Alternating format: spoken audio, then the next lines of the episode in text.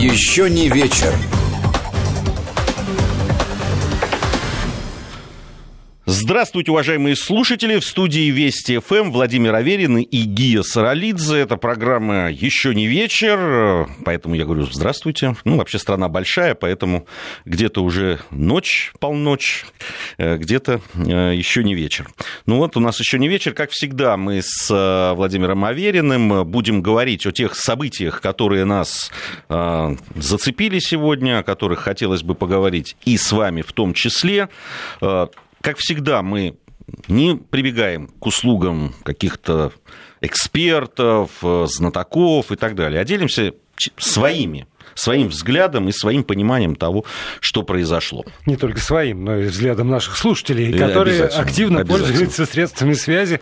8 903 170 63 63 это WhatsApp и Viber. Можно написать к нам сюда, и мы обязательно прочитаем, и, как вы, эти авторы, по крайней мере, посланий слышите, используем это в наших рассуждениях, либо используйте смс-портал, короткий номер 5533, слово «Вести» в начале сообщения, тогда это точно окажется здесь у нас в студии, мы сможем прочитать.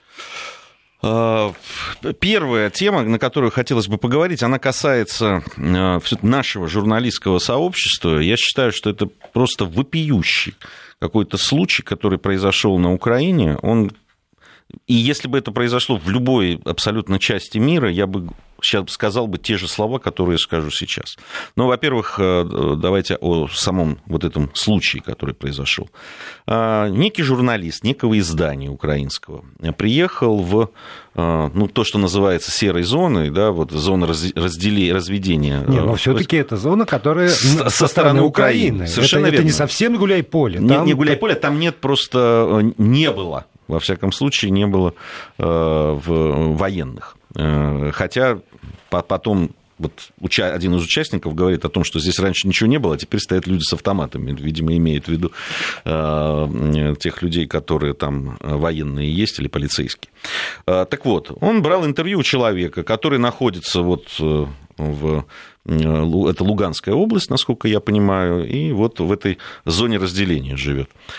И он этот человек на все вопросы очень подробно отвечает и, думает, и высказывает все, что думает о украинской власти, о том, кто виноват в том, что произошло, а, какой это конфликт гражданский там, или внутриукраинский. Э, и, в общем, ну так, смело прямо смело, но при этом он действительно отвечает на вопросы на вопрос, журналиста. На вопросы журналиста. И э, главный его аргумент, когда там журналист пытается ему что-то втирать, говорит, тебя здесь не было, а я да. здесь был. Да. Я своими глазами все видел, почему ты мне не веришь? Вот, собственно, он, рефрен. Рефрен, и, э, надо сказать, он без лишних эмоций, эмоционально, но без лишних там э, э, каких-то там завываний там, и заламываний рук, а очень аргументированно и очень доходчиво все объясняет.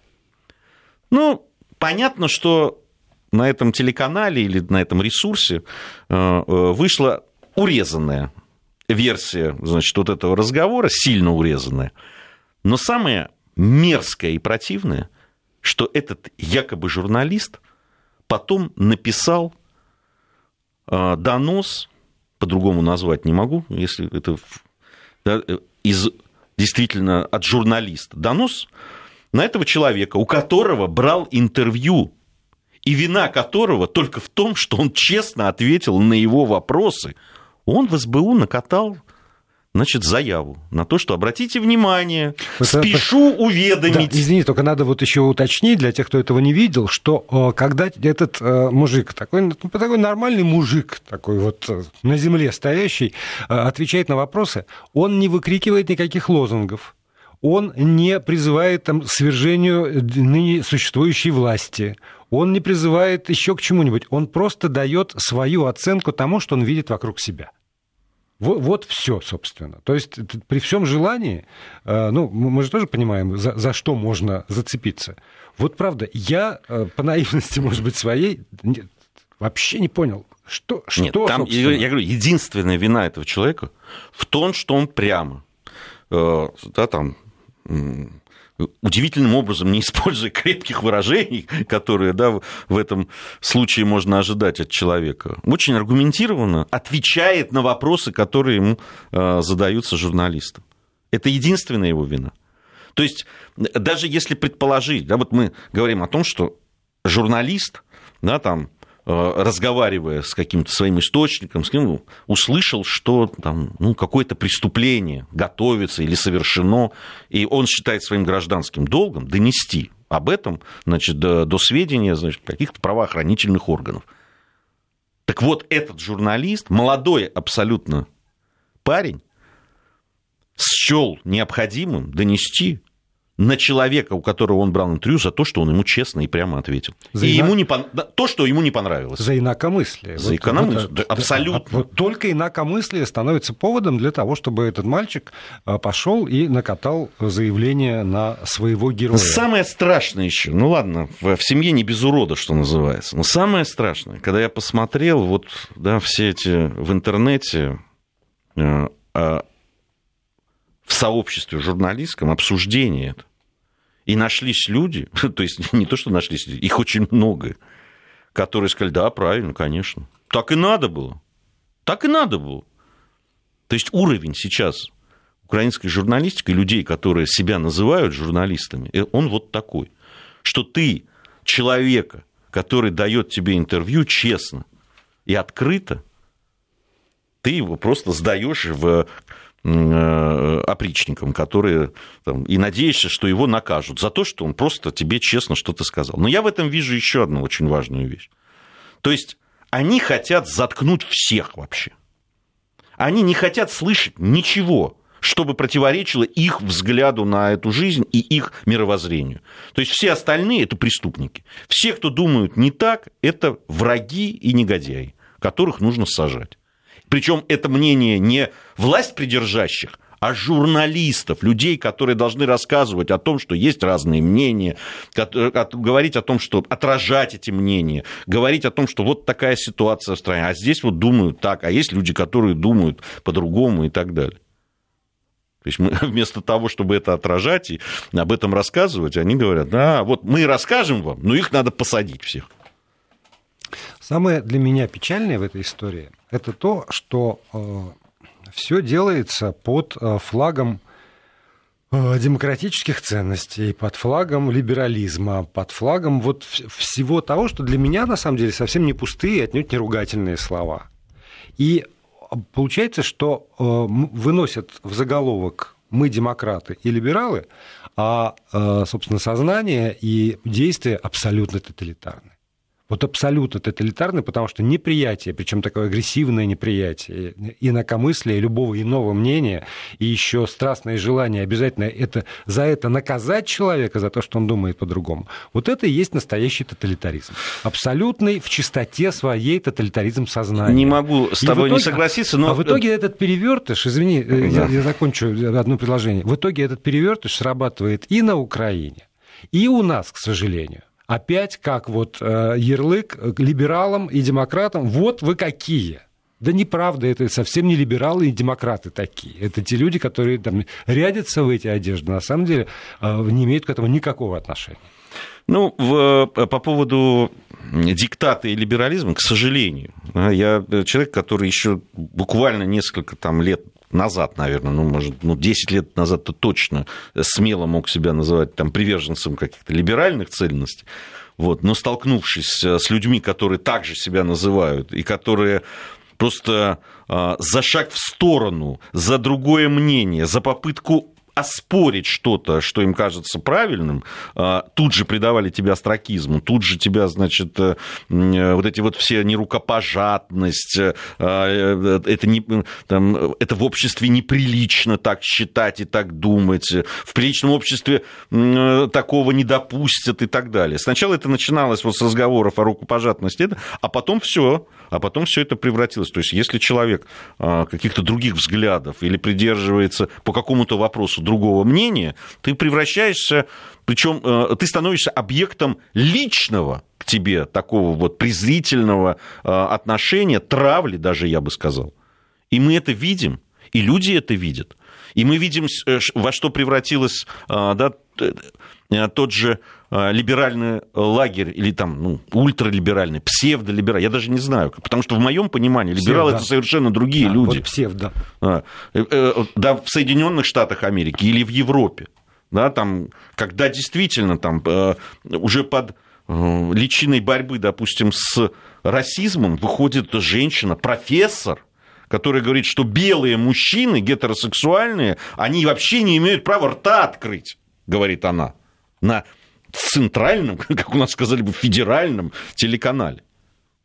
И никто ее не обвиняет в том, что это расизм, что это человеконенавистническая какая-то история. Там. Нет, это абсолютно нормально, у нее полно там поддержки и так далее. И они считают, да. Это... То есть а, в мире так много всего плохого сделали белые гетеросексуальные мужчины, как они называют, да, а, всех под это, что а, они должны расплачиваться, их потомки должны за все это расплачиваться. Просто для меня Без ограничения срока. Без ограничения срока. Да. Что Вообще. Там, она даже сказала, что им надо запретить размножаться. Угу. Нам, вот, например. Понимаешь? Это, и это, и это, либера, и это просто и, и, либераль, и, это, и это либерализм.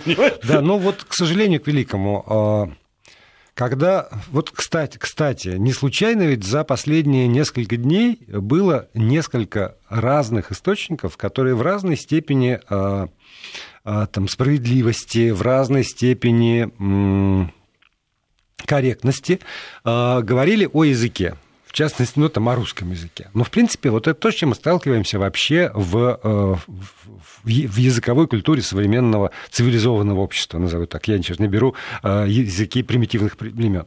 Когда слова под, подменяются, когда, когда смыслы утрачиваются, когда остаются только какие-то клише, за которыми ничего не стоит, и дальше идет такое жонглирование этими самыми словами.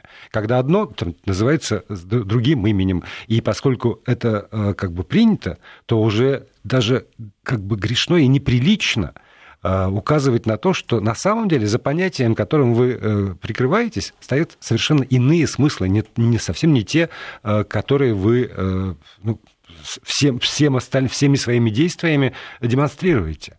Нельзя называться либералом, если ты призываешь к, э, там, к ограничению какой-то группы, скажем, людей. Нельзя называться демократом, если ты не уважаешь там, права, право хотя бы на мысль на слово другого человека, на иной образ жизни. Какой к черту демократ? Здесь, понимаешь, здесь есть тонкая вещь. А, здесь есть очень тонкая вещь, которая, э, э, когда человек ну, высказывается, и другие люди высказывают по поводу его высказывания, то тут же начинается вот эта вот игра. Вот это травля. Вот она началась, ага, вот человек высказал мысль, а вы... Слушайте, ну, я же имею право сказать, что я не согласен с этим. Ну, это, это же право у меня есть. Вот как раз мне написали о, по поводу Гусейнова, филолога. Мы Топтали?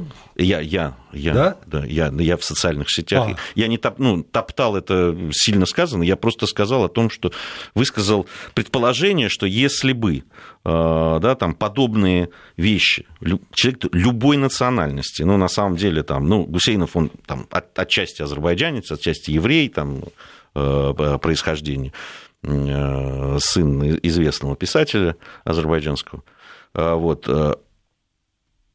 высказался бы в подобном тоне, в подобном тоне, я еще раз говорю, понимаете, одно дело сказать, что ведь все то, что написал Гусейнов, мы с тобой это обсуждали, можно было сказать совершенно другими словами. Вот вчера на Совете по русскому языку про, про то же самое фактически говорили, только другими, другими понятиями. Сло, другими да, словами и понятиями. Посыл, да. Понимаете, другой посыл.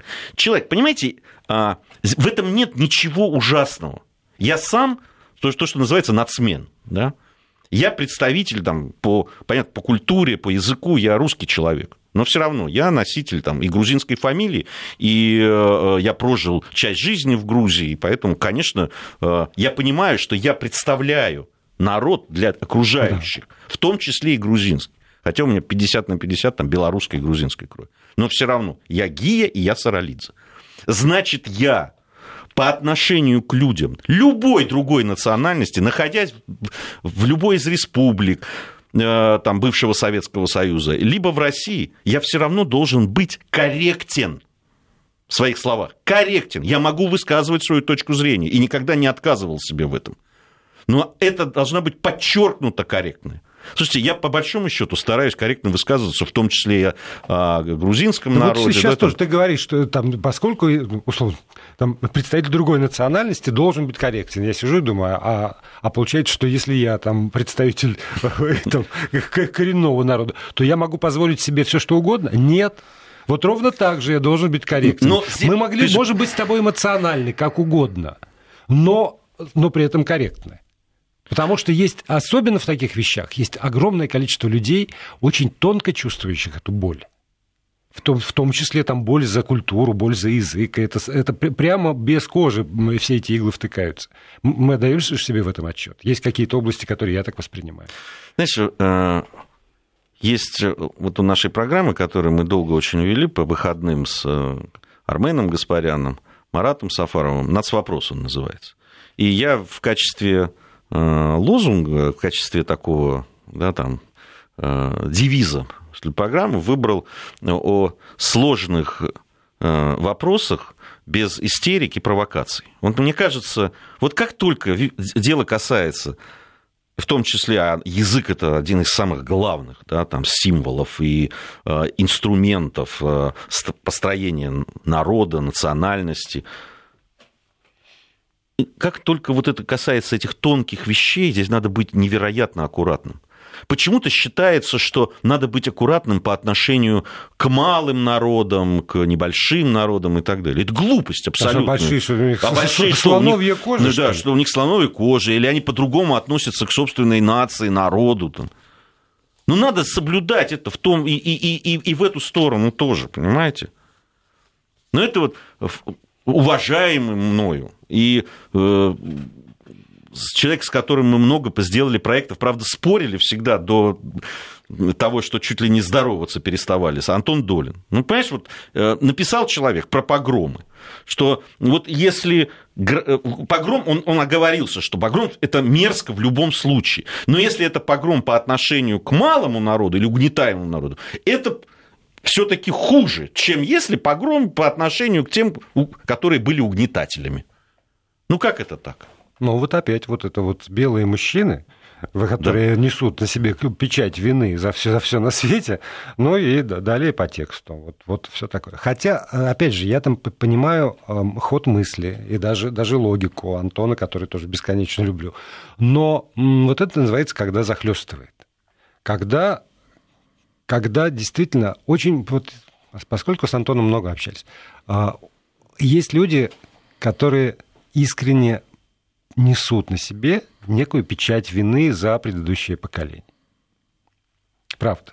Есть люди, которые ощущают долженствование по отношению а, так, как, как среди белых американцев есть э, там, самые ярые адепты, из, э, как, как защитники там, черного, например, населения и политических движений, когда это все было, туда вступали белые. Как э, девочки из дворянских семей бросали все и шли в свое время, мы знаем, там, в сельские школы внести просвещение, несмотря на все то, что там с ними делали зачастую.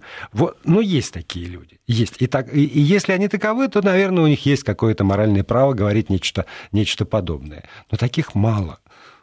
Таких, к сожалению, или к счастью, не знаю как, просто по определению, их мало. А всем остальным не стоит туда и соваться. Но мы начали с тобой с, с этого украинского, с, э, сейчас как опять отругают слово кейс на языке, а, почти, почти мне, знаешь, мне оно тоже не нравится, да. если честно. А, с, с украинского случая, с, э, с взаимоотношений журналиста и героя, и им, еще раз подчеркиваю, найденного, и героя, который вот, знаешь, никакие хочу... лозунги не выкрикивал. И, и, и, знаете, что я хочу подчеркнуть? Вот в журналистской среде вообще, а во многих странах это закреплено законом даже, что журналист может отказаться да. раскрывать свои источники. Даже вот к нему приходят, да, даже и говорят, вы, вы должны, он говорит, не могу. Да. Я дал слово, что я не буду раскрывать. Хотите, верьте, хотите, не верьте, что это так. Вот мне сказали, но источник я не могу раскрыть.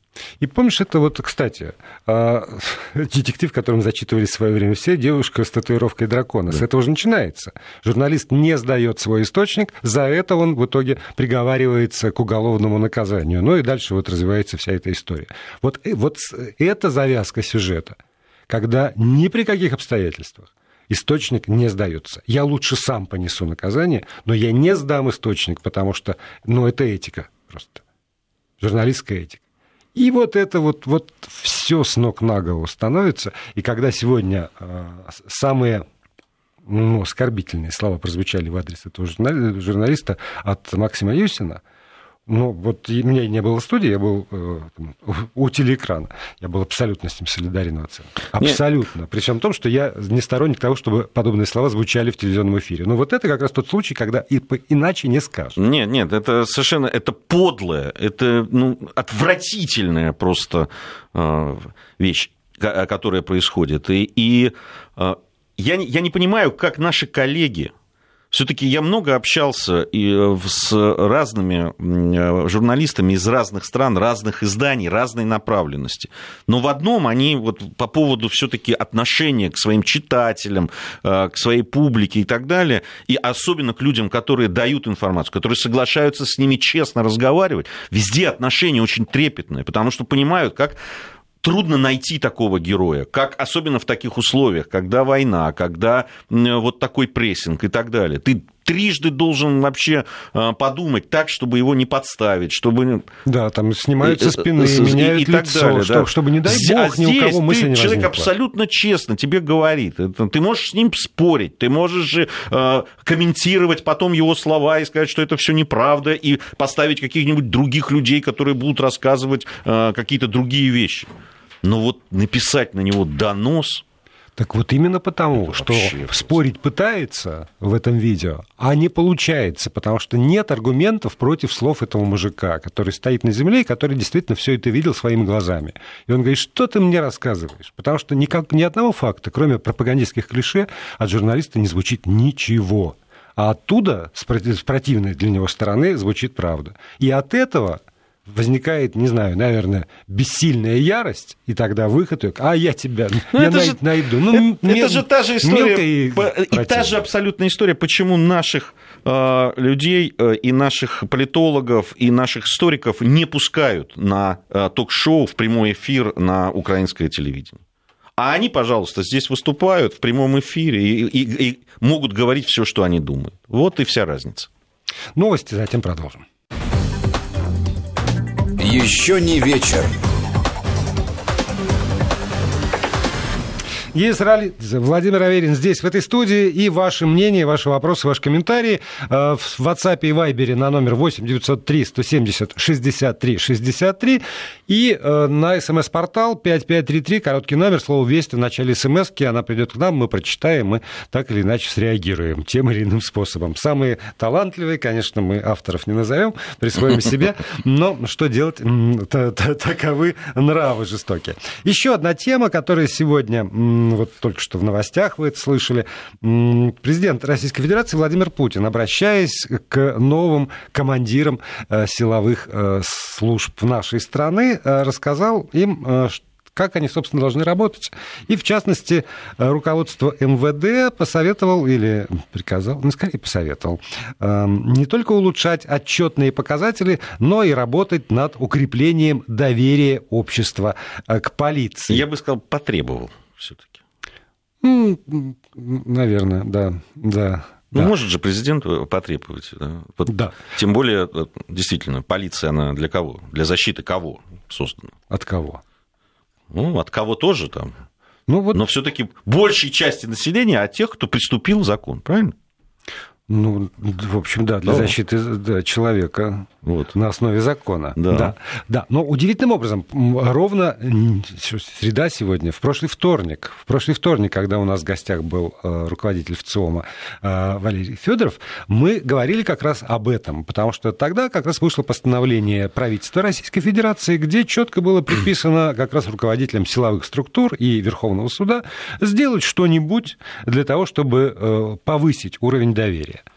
И э, тогда, когда мы э, об этом рассуждали, мне казалось, что этот уровень доверия невысок. А тут подоспел как раз свежий опрос все того же ВЦИОМа, и когда я читаю, например, а, определ... Не, ну тогда немножко мы говорили о судах и о э, доверии предпринимателей к судам. Ну да, да, как будто бы. Да. Здесь, здесь вот вопрос доверия населения. И когда в ЦИОМа там определенно доверяет полиции 13%, скорее доверяет 41%, а это 54% в общем, то чего еще желать, казалось бы? Ну, это маловато. Да ну? Да. Да ладно? Да. Ну, больше вот. половины населения Все равно мало. доверяют. Нет, должно быть больше. Правоохранительной системе должны доверять минимум 70%. Это Ты вот... прямо сейчас как будто это вакцинирование. Что? Что Никакого а, вакцинирования. вакцины для того, чтобы не, не было эпидемий. Хотя, может быть, есть какая-то аналогия, но, параллель. Я, я считаю, что это правильно. Ну, это, понимаешь, это основа доверия. Ну, посмотри, допустим, сейчас вот доверие, э, которое армии, да, там, и э, вот оно там выше 70%. Это считается институтом, это верят в то, что э, действительно люди на своем месте, что они действительно способны защитить страну там, и так далее. Если посмотреть, не, не, не так давно. С другой стороны, я посмотрел цифры за прошлые года. И 10 лет назад всего-то, в 2009 году, абсолютно доверяли полиции. Это страшная цифра. 1%. 1%. Сейчас это 17, по-моему, если не ошибаюсь, абсолютно доверяют. То есть рейтинг доверия 54, да, сейчас пункта, по-моему. Ну, вот, да, Был, да. Было 57 в прошлом году, угу. сейчас чуть-чуть он э, понизился, но это там полтора-два процента. это, это вообще почти погрешность. Почти погрешность, да. да. Ну, то есть больше половины. А, но из них, понятно, кто-то абсолютно доверяет, кто-то скорее доверяет, да, там, вот, э, в целом доверяет. 50, ну, ты представляешь, 1% был которые в цел, ну, а, абсолютно доверяли, и там какие-то 9 или это, которые, в принципе, это, ну, это были страшные цифры для общества, для того, что происходило. И, конечно, то, что произошло за эти 10 лет, в общем, есть. Но я думаю, что как раз и а, президент это понимает.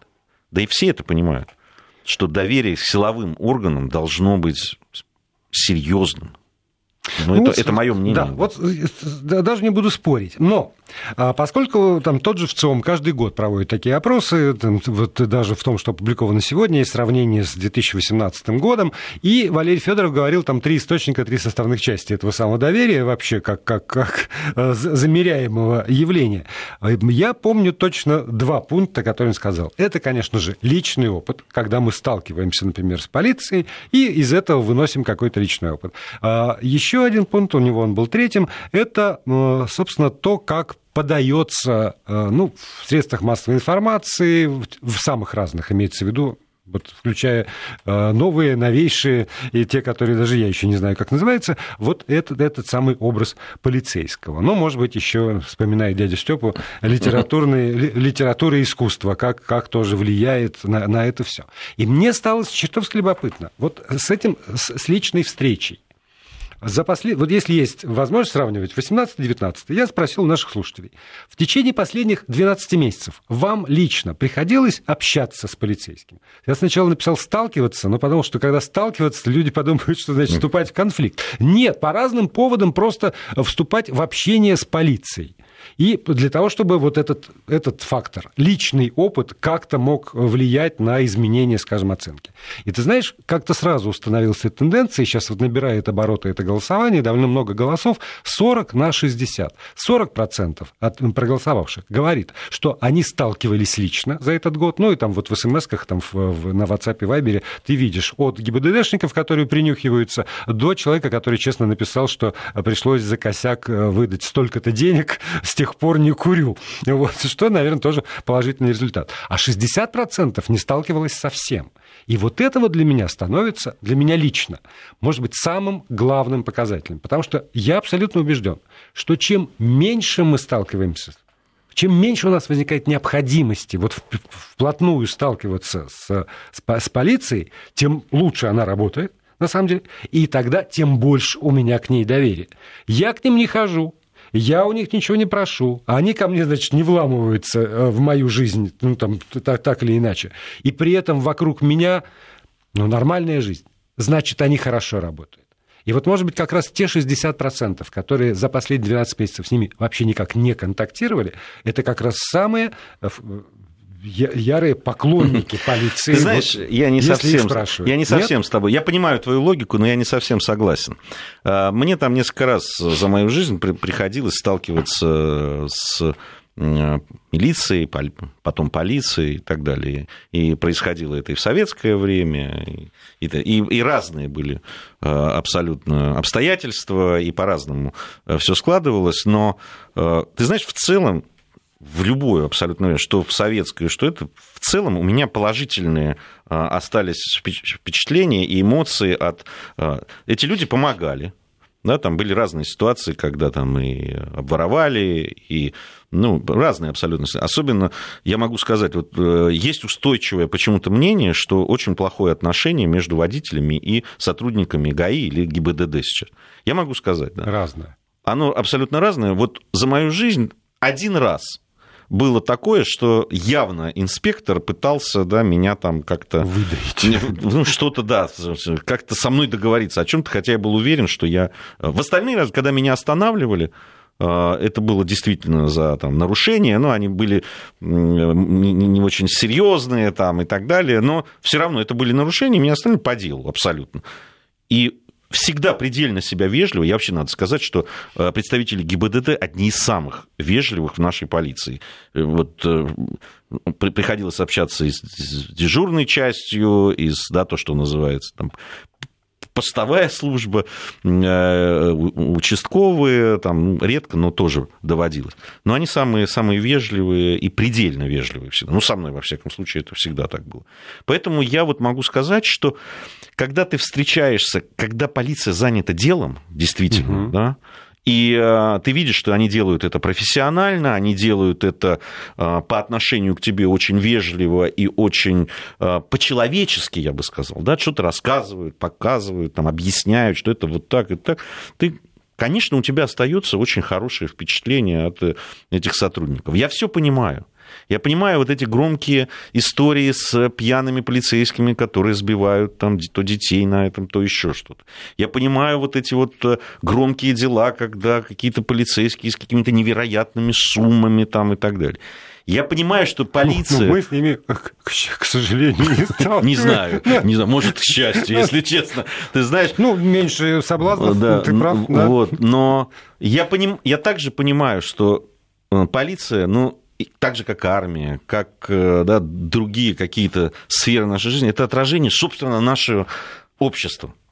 И все болезни, которые есть, и казнократство, и преступный, э, преступность и так далее, оно также, в общем, свойственно все эти негативные вещи, и полиции тоже. И там есть нормальные, приличные люди, которые Нет, делают ну, свое дело. Вот понимаешь, по поводу, по поводу людей я тут с тобой абсолютно согласен. За последние несколько месяцев я один раз столкнулся с, с полицией, и было это связано с тем, что моего приятеля неожиданно для, для нас обоих эвакуировали машину.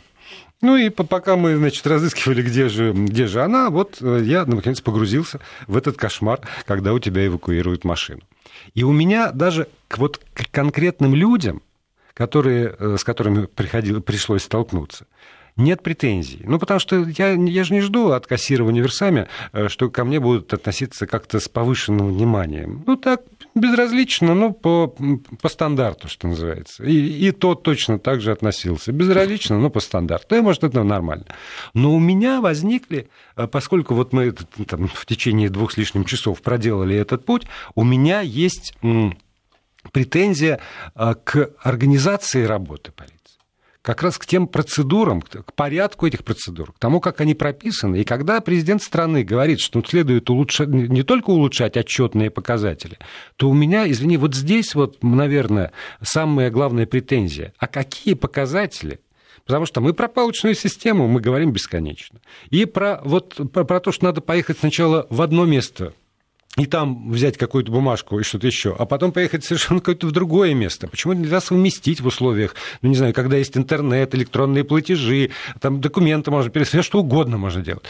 И вот как раз к организации работы самый главный показатель. Если мы с тобой сейчас будем говорить про школу, то я тоже буду говорить, что учителя замечательные. Но я же знаю тоже от них, что они вынуждены какое-то бесконечное количество бумаг, документов, отчетов, планов, чего-то еще настолько загружены, что на детей только, ну не знаю, потому что энтузиасты. Ну а как еще объяснить? И вот именно к этому, к порядку, к организации работы ну и, соответственно, когда мы говорим, что там казнократство, то это значит, что тоже так организована жизнь в государстве, когда появляется возможность использовать свое положение э, принадлежности к силовой структуре вот противозаконным образом. Ну, понимаете, тоже, ведь, ведь вот, вот какая интересная история. Э, вот нам уже прислали тут э, истории про то, как они давали взятки э, инспекторам ГАИ там, и ГИБДД. А, вот Грузия, да, там же была, я уже много раз рассказывал, были, была вот эта реформа полиции. И в какой-то момент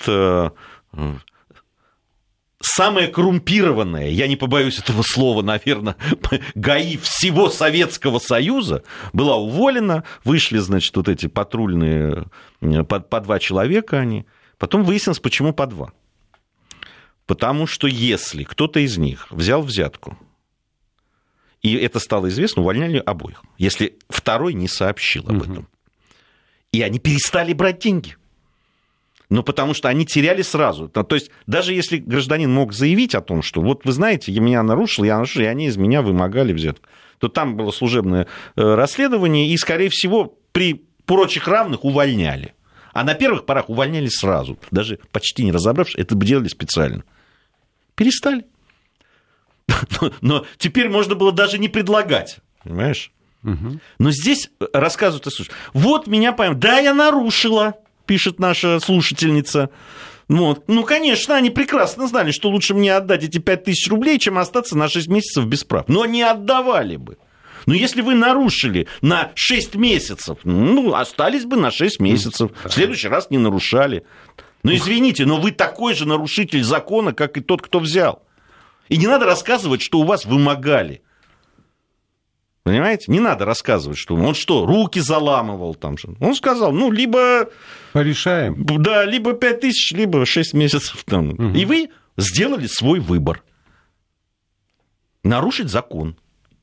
Да, да, да, но вот мне кажется, что э, по поводу, поскольку э, Владимир Путин обратился не только к полиции, но и к работникам Федеральной службы исполнения наказаний, то, значит, вот мы можем как-то увязать еще, еще эту самую тему, которая сегодня возникла. Давайте будем глушить телефоны на территории колоний. Потому что там создаются прямо колл-центры, откуда раздаются мошеннические звонки, и там людей разводят на это дело. Поэтому давайте прекратим вообще возможность интернета и телефонной связи на территории исправительных учреждений. И вот тут вот, потому, потому что вот еще статистика такая, потому что треть примерно всех этих колл-центров мошеннических находятся на территории э, исправительных учреждений. Но это, это официальная э, статистика? Ну, это оценочная, конечно. А. По, по, по экспертам, там, и в, в том числе экспертам, которые занимаются как раз этим делом, э, включая правоохранителей. Вот. И тут у меня сразу возникает мысль, а две трети? А почему в колониях оказываются мобильные телефоны, э, на основе которых можно создавать колл-центры? И ведь те же самые разнообразные люди, которые занимаются этой проблемой, говорят, потому что именно сотрудники Федеральной службы исполнения наказаний проносят эти телефоны, эти самые карты, торгуют ими там. И, в общем, ну, не бывает такого, чтобы совсем не было известно, что там такое внутри происходит. И э, потом выходит депутат Хиштейн и предлагает значит, запретить вообще возможность Это от чего? Тоже вот от бессилия, от того, что мы не можем, э, мы не можем найти людей, которые бы э, работали, ну, офицеры, осознавая честь офицерскую, и не продавали ее там направо и налево заключенным. От того, что бессильны, тогда, тогда что? Тогда давайте закроем саму, саму возможность техническую э, существования. Но, но тогда мы справимся только с одной третью, а две трети все равно еще как-нибудь продолжат свое существование. И для меня вот эта логика, правда, абсолютно странная. Абсолютно странная. Потому что это вот как запретить трамвай, если в трамвае работают карманники. Потому что мы не можем справиться с карманниками. Давайте запретим трамвай. Вот здесь вот, вот то, то же самое, но почему-то, если говоришь про трамвай, все понимают абсурд. А ты знаешь, что в, в американских, очень многих, особенно частных э, тюрьмах, это, это уже осуществлено? Ну, кстати, не только американских. Там действительно есть, стоят глушилки. И э, э, ты, даже если ты пронесешь туда мобильные телефоны, позвонить ты оттуда не можешь. Но объясняется это другим. Дело в том, что в частных тюрьмах стоят автоматы, да. от которых ты можешь позвонить. Цена не сравнится ни с каким вообще телефонным оператором там и так далее. Это одна из очень серьезных статей дохода частной тюрьмы. Да, но при этом, как ты знаешь, там можно, значит, звонок за счет принимающей стороны заказать. Можно. Вот. Но это то также грабительски по отношению к принимающей стороне, как ты Это, это не важно. Глав, там, главное, там, что другой... такая возможность есть. Безусловно. Ну, платит он по тарифу соответственно, да. этой тюрьмы, которая устанавливает. Там монополия, как ты понимаешь. Нет никакой там, э, э, никаких э, возможностей конкурировать там и так далее. То есть э, они просто это переводят в... Ну как, они переводят это в легальный способ зарабатывания денег. Да, вот, вот и все. Угу. Частная тюрьма, у нас что? У нас бизнес. Нам, нам нужно, чтобы у нас была заполняемость, а, соответственно, поэтому Соединенные Штаты Америки самая сидящая страна, как известно, на 100 тысяч населения. Вот. А, это раз. Во-вторых, значит, они должны работать и приносить деньги, и у них действительно в частных тюрьмах работают за копейки абсолютные. Причем, а, как выяснилось, там гиганты американские, да. транс, э, трансконтинентальные там э, э, размещают заказы для производства там одноразовых там, посуды и так далее. О чем у нас многие колонии мечтают просто, По... чтобы найти заказчика. Большой... Да, но им платят там копейки, да, понимаешь, за да. этот труд. Им, им платят копейки. У нас есть э, своя, там, ну, это отдельная история, мы, мы можем говорить, потому что ну, сталкивался я здесь вот с подмосковными э, учреждениями. Там, и если там есть правильные люди, они находят способы дать возможность заработать тем людям, которые находятся.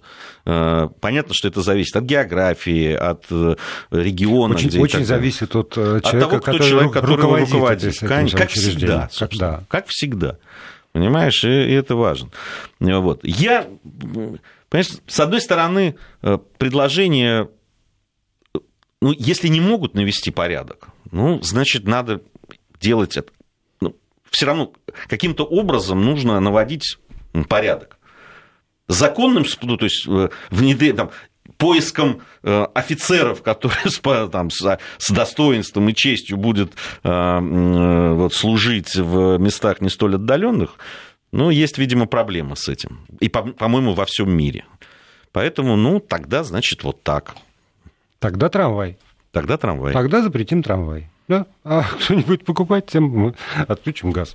Вот. А, но очень может быть, что еще одна, а, один а, повод запретить это все, это скандальные видео, которые появляются из колоний, и которые становятся предметом разбирательств сначала правозащитников, а потом уже в судах, Здесь... и, и тогда летит руководство в СИН Ну, понимаешь, как это, это нельзя, вот нельзя полагаться на телефоны, которые запрещены это, надо, это другая. Там должна быть система слежения и независимая, да, которую не смогут стереть угу. там, а, работники колонии там, и так далее.